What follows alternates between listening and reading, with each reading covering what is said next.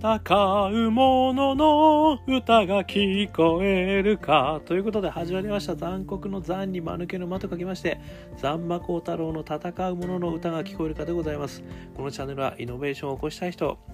えビジネスを起こしたい人、アイデアをビジネスにしたい人、そんな人たちに参考になる情報をお届けしたい番組でございます。私、株式会社イノプロビゼーションの代表させていただいたり、株式会社イノプロビゼーションの、あ、違う、株式会社 NT ツイエターのオープンイノベーションエヴァンジリストをさせていただいたりしております。ということでね、えー、花金少し油断をしてしまいました。ね、皆さん、これから、ね、どうですかえー、休日連連休がね続きますということで来週シルバーウィークということで休む方もいらっしゃるかもしれません、えー、ゆったり聞いていただければというふうに思いますさてさて本日のテーマはですね都市は誰のものなのかバンクシーにイノベーターの問いの重要性を感じました。ということでですね、えー、今日お話をしてみたいと思います、えー、ご存知の通りですねバンクシーねえー、この方はですねイギリスのあの正体不明なアーティスト。ということですね。実際誰だかっていう話がですね全然わからないと。まあ、アートテロリストなんてね、あの、いろいろ 言われてますけどね。ちょっと物騒ですけど、別にテロを行うわけじゃなくてですね、壁に落書きをしてまくる人なんですよね。で、これがですね、あのまあ、評判となって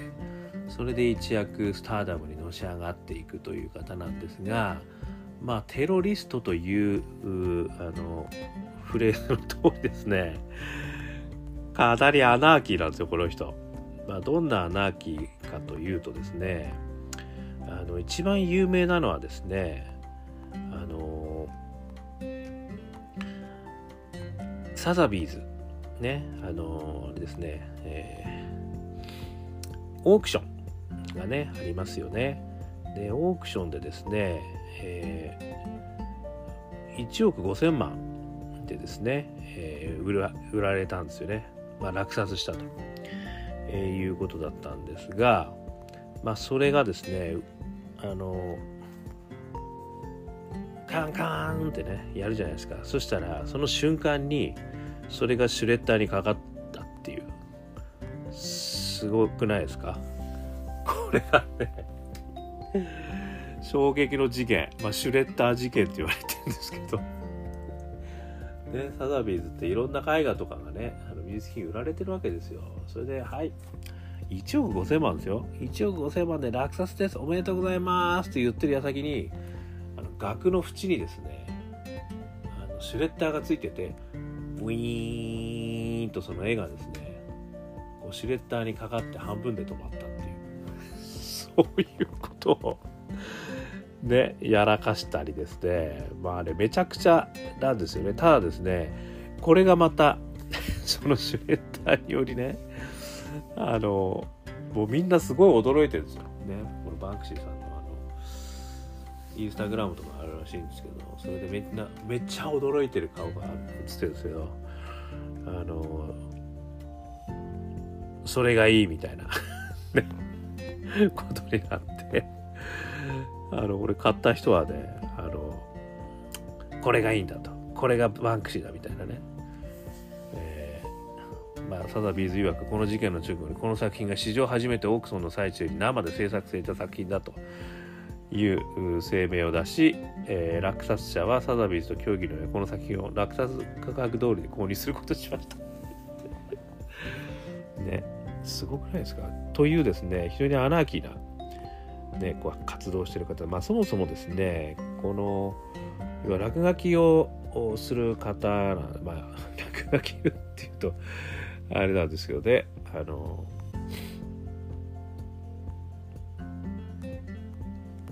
何でしたっけえっ、とねステンシルっていう手法でですねあのなんていうスプレーで型紙ですよね。型紙にステップスプレーでプワッとこうもともと型紙があってそれをこうプワッとこうやることによって絵が浮かび上がるっていうね。でこれもですね結構そのある意味まあ街中でやっちゃうんでね。まあ言ってみれば犯罪になっちゃうんですよね。器物損壊みたいな。いうことになっちゃうんであのやってすぐ逃げるわけですね。逃げれるようにこのステンシルでねやるっていうまあそういった話もあるまたそれがねあのすごい素敵みたいな話もあるんですけどあとはですねもうとにかくいろんなことミュージアムにねあの侵入して勝手に自分の絵をで展示したとかですねあのあとはねそのパレスチナのですね分離壁っていうのはなんかこうあるらしいんですけど戦争でねこう分離するという壁があるんですよ。その前にねホテルを作っちゃったり世界一眺めの悪いホテルとかって作っちゃったり。あとはあのディズニーランドに対抗してねディズマランドっていうあの不機嫌なテーマパークっていうのを作ったのね。まあとにかくあのかなりアナーキーなあの方なんですよね。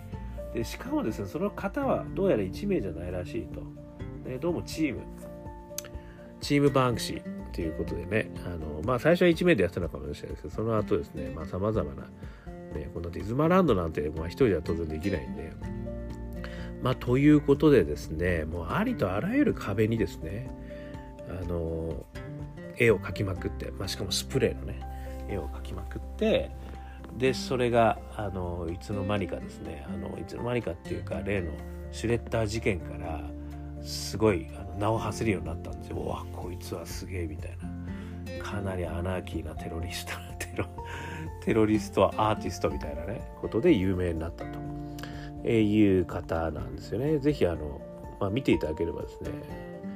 どんな絵描いてるのかって、まあ、見たことあるかもしれないですね。あの有名なところでは最近実は日本でもですねあの展示会やってましてあの風船の少女ね風船をこう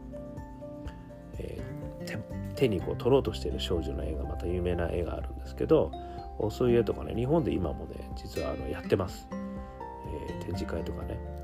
えー、ということでですねあのこのバンクシーさんについてちょっと語った本がですね、え、私読ませていただきましたこの正体不明の匿名アーティスト。で彼らはですねでも実はその単なる何て言うんでしょうめちゃくちゃやってるわけじゃないんですよね。まああのこの本によるとですねバンクシーアートテロリスト、えー、著者が毛利義隆さんですね公文社2019年12月30日発行のこの本によるとですね、まあ、かなりあのある意味思想を持ったあやっぱアートとしてですね展開してるということだそうなんですよね。でそれをですね私はちょっと3つあのちょっとすげえ心に残ったその、まあ、考え方ですねっていうのがあったんでそれをまあ紹介させていただきたいと。でそれがやっぱりイノベーターってすげえなっていうイノベーターってこういうことなんだなっていうのが私ちょっとかなり感じたのでそういう紹介をしてみたいというふうに思ってます。一つ目がですね都市を自らの手に取り戻すんだ。言ってるらしいんですよね。これは何かっていうとですね、あの公共物へのね、落書きなんですよね。あのまあ、グラフィグラフィティライターっていうふうに言われるんですけど、まあ、ただそのグラフィティの活動っていうのはですね、ある意味、その、要は、太古の昔、ね、こちら昔はですねやっぱ公共の場で自由にね絵や文章を作って他の人々に見せてきたと、ね、そしてある意味その街を通る人たちがそれをいいというふうに判断すればですねそれはいいものとして残るし、まあ、街を通る人たちがもう「いやなんだよこれ」って言われたら消されると。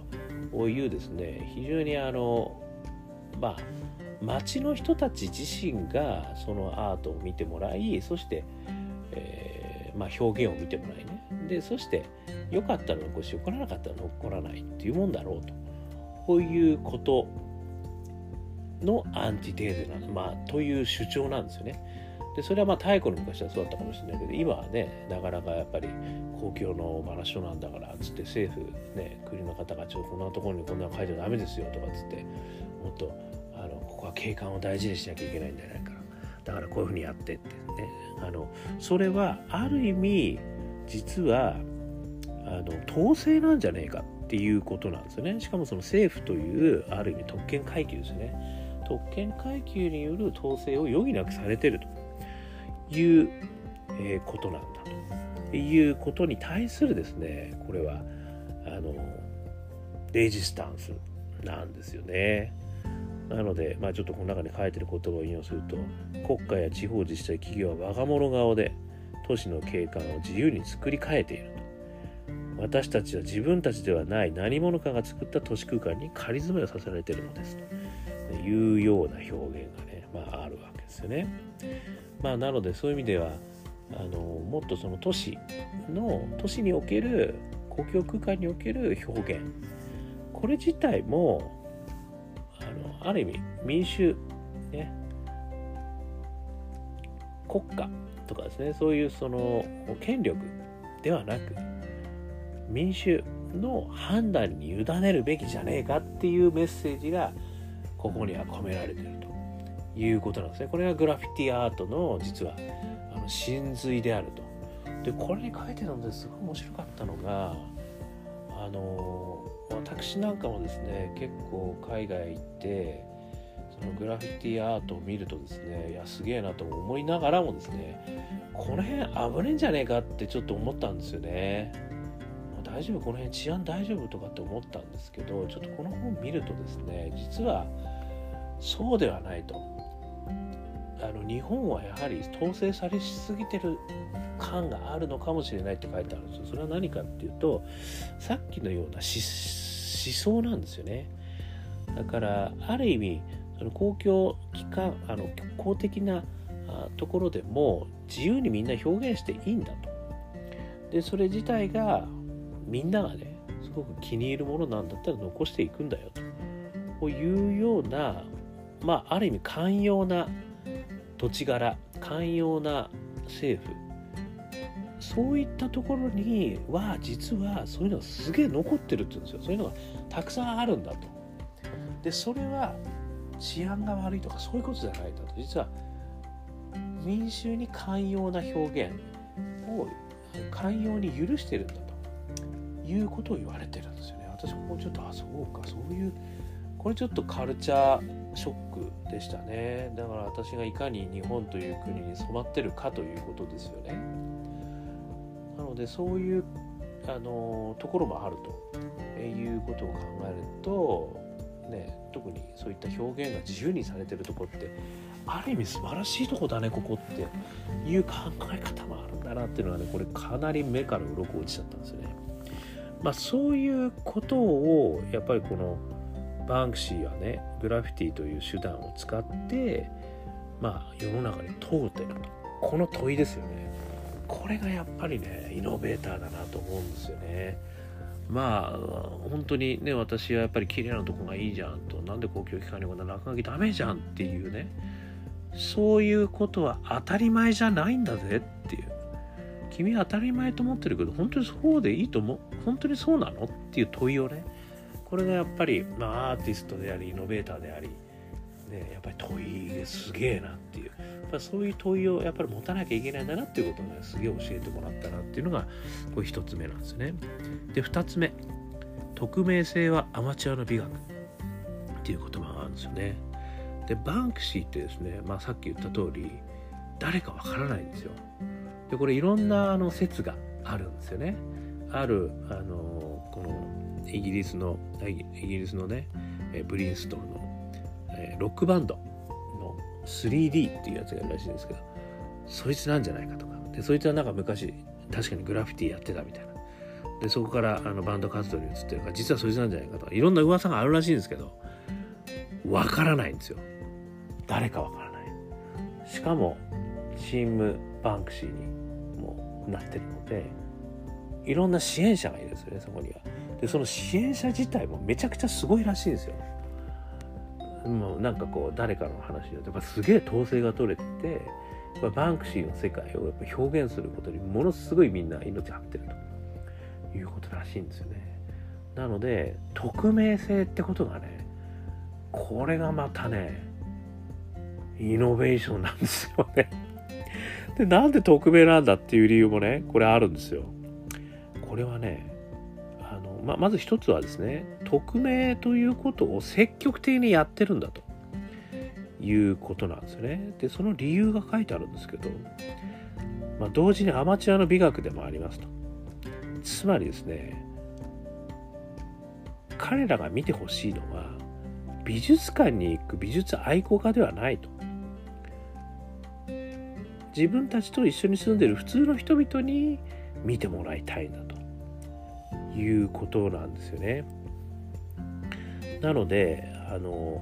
ピカソとかねルノアールとかねなんかこうある意味こう審美眼にかなった。ね。えもしくは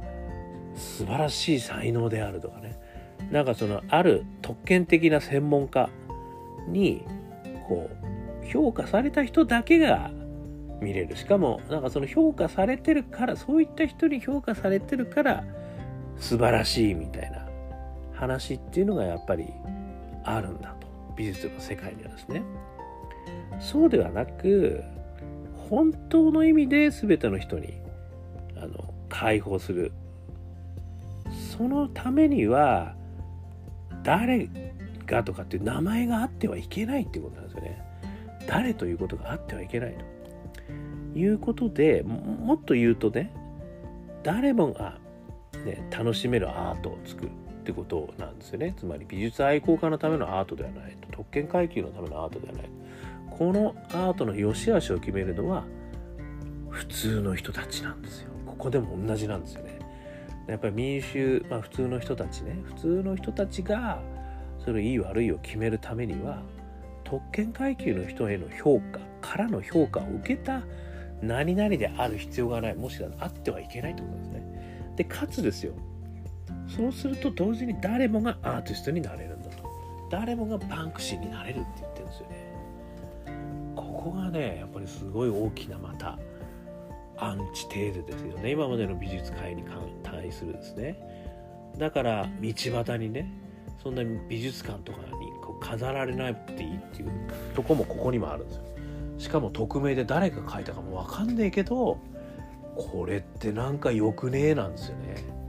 これってなんか誰誰の落書き？これすごくないっていう。これいいじゃんこれいいじゃん。残しとこうよこれいいじゃんっていうことなんですよね。でそれをかそれがピカソとかって言っちゃうとこれはピカソだから素晴らしいに違いないとかってなっちゃうけど、ね、バンクシーバンクシーって誰だよって。本当にバンクシーっているの？みたいな。でもいいよねっていう。そういう世界観なんですよね。これもめちゃくちゃですね。ちょっと本当今のは美術界美術愛好会のね、えー、これ問いですよね。こう強烈なアンチテーゼとして問いを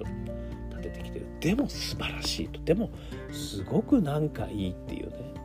えー、いうものを作り続けてるっていう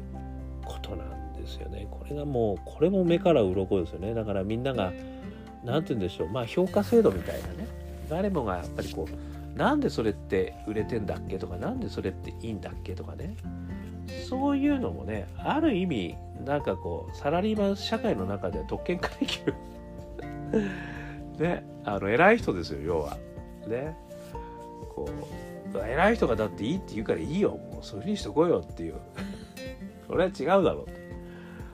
本当にみんないいと思ってるものにしようぜとそのためにはね偉い人が言ったアイデアとかじゃねえと。ねその PayPay もう入りたてのねほやほやの PayPay が言ったアイデアなんだけどすげえじゃんこれみたいな。これこそ変えるじゃん日本みたいな。いうアンチテーゼ。と捉えることもできんじゃねえかっていうね。それこそやっぱりイノベーター的思考ですよね。だからその誰がいいと言ったかじゃねえと。みんなが本当にそれがすげえとみんなが認めるいいものなのかどうかですね、まあ、市場に受け入れられるかどうかですね。そういったところに特化するためにはもう匿名。だからアイデアコンテストとかもねもう匿名にした方がいいんですよ。ね。誰が言ったんだこれって。誰のアイデアなのこれみたいなね。バンクシーですみたいな。バンクシー ABCD ですみたいうのでやってみたらどうですか皆さん、ね、ちょっと変わるかもしれませんよ何かが。そこから選ぶと。次期中期経営計画。ね。これはもう匿名でアイディア募集します。でみんなでねそこでこう意見交換してどうこれこれうちの会社はもうやっぱりこういうのやんなきゃダメだよみたいな。こういうふうに変わんなきゃダメですよみたいなね。いうのがこう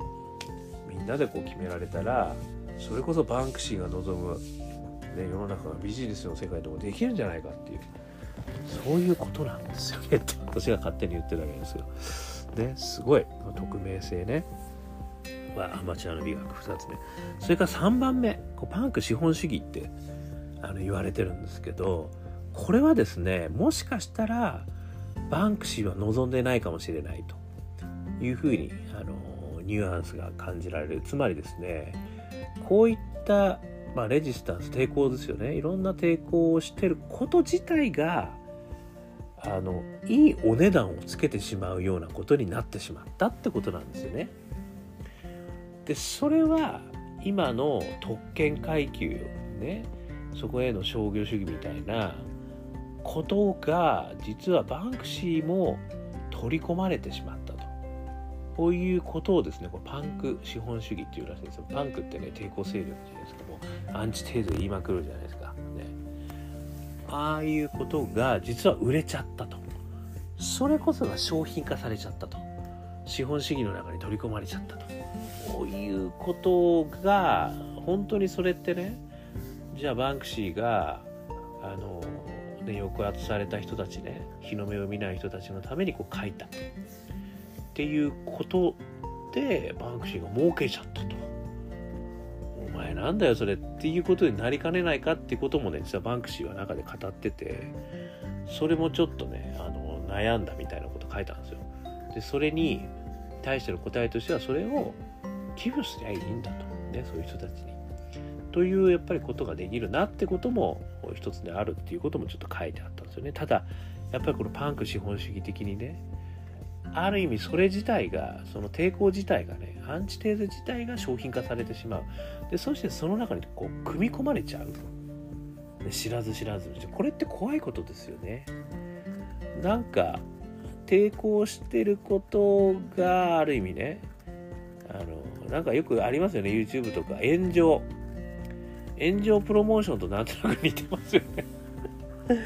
なんだよお前炎上して結局カウント稼いでそういうことみたいな。それでウハウハみたいなね、まあ、違うじゃないの？それみたいな。お前だってそれを批判してる立場で言ってでもなんだお前それで儲けちゃったんだみたいなね。ことってありますよね。これパンク資本主義。だからそれでさえね商品化にこう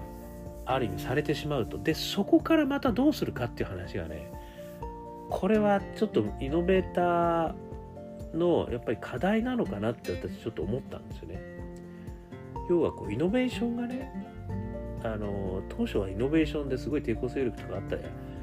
あんなんできるわけねえじゃんバカじゃねえのって言われたことがだんだん市場に受け入れられて素晴らしい。それってやっぱりいいことだよ俺もそう思ってたよみたいなね手のひら返しの話になった後にですよ。なんか、ね、イノベーションじゃなくなってくっていう。なんかそれがこう取り込まれていくっていうね陳腐化していくっていうんですかね。そういうことってどんどんありますよね。だからそこに対してはまたさらなるアンチテーゼを出してやっぱりこうイノベーションをやり続けなければいけないと。こういう宿命を持ってるのかなっていうのもちょっとこうバンクシーのですねこの例を聞いて思ったポイントなんですよね。それがちょっとこうパンク資本主義のところで私は感じました。だから取り込まれちゃうと、実は抵抗勢力でさえ。でそれさえもさらにこう打ち放すイノベーションが打てるかっていうところがやっぱり結構イノベーターの芯をね真髄を見せられるかどうかみたいな。わかんないけど。なんかねそんなことも感じたなっていうことでした。ということですね。まあある意味常識をねあのひっくり返す問いができるかっていう話もあるしあとはねあのまあビジネスの世界でもやっぱりほらまあ一つ目のね年を自らの手に取り戻すとかっていうのは本当なんだっけっていう話ですよね。そういうふうに当たり前のようにね、あの昨日、ユヌさんの話もしましたけど、当たり前のようにあの雇用されてるとかね、雇用されることがまずは第一だよみたいなねいやそうじゃなくて起業っていう選択肢も本当は第一なんじゃないのっていう本当はその方が第一なんじゃないの？っていうふうに考えることができるかっていうのとすごく私ここ結びついてると思うんですよ。ね、都市っていうのはやっぱりこう政府が管理してね統制が取れたもんだ同質化するもんだっていう考え方に対していやその公的なとこだってもっと表現がねあの一般の人たちにあの一般の人たちの手に取り戻してもいいんじゃないの？っていう考え方ですよね。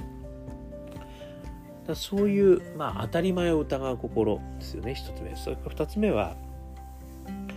この特権階級ね。特権階級に対して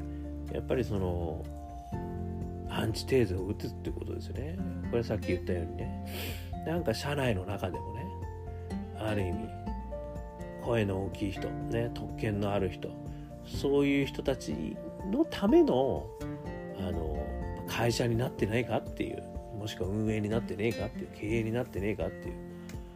誰のもんだ、まあ、株主のもんだっていう話もねあるもののやっぱり社員もねたくさんいるわけじゃないですか。だからそこがねある意味そこにアンチテーゼとして匿名することによって本当にいいものを見てこうよ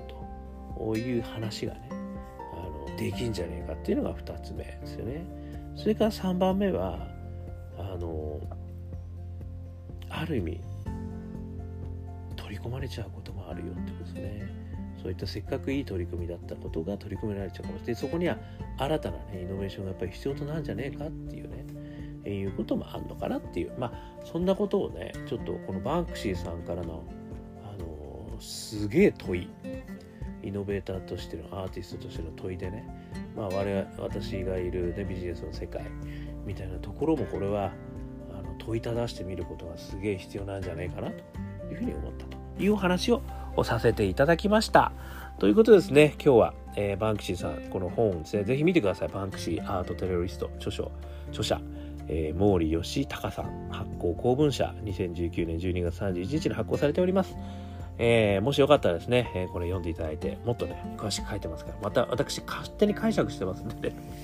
全然違う解釈で見ていただいてもいいと思います。ということで、今日は都市は誰のものなのか、バンクシーにイノベーターの問いの重要性を感じましたというお話をさせていただきました。えー、こんな感じでですね、毎日、えー、発信してますんで、よかったら登録、ね、してください。あとはね、えー、残国の残に丸けの間、光太郎、えー、Facebook、えー、Twitter やってますから、えー、コメント、ね、申請、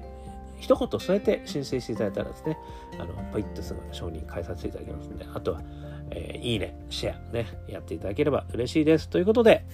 えー、これからシルバーウィーク、皆さん楽しんでください。えー、今日も聞いていただきましてどうもありがとうございました。それでは皆さん頑張りましょう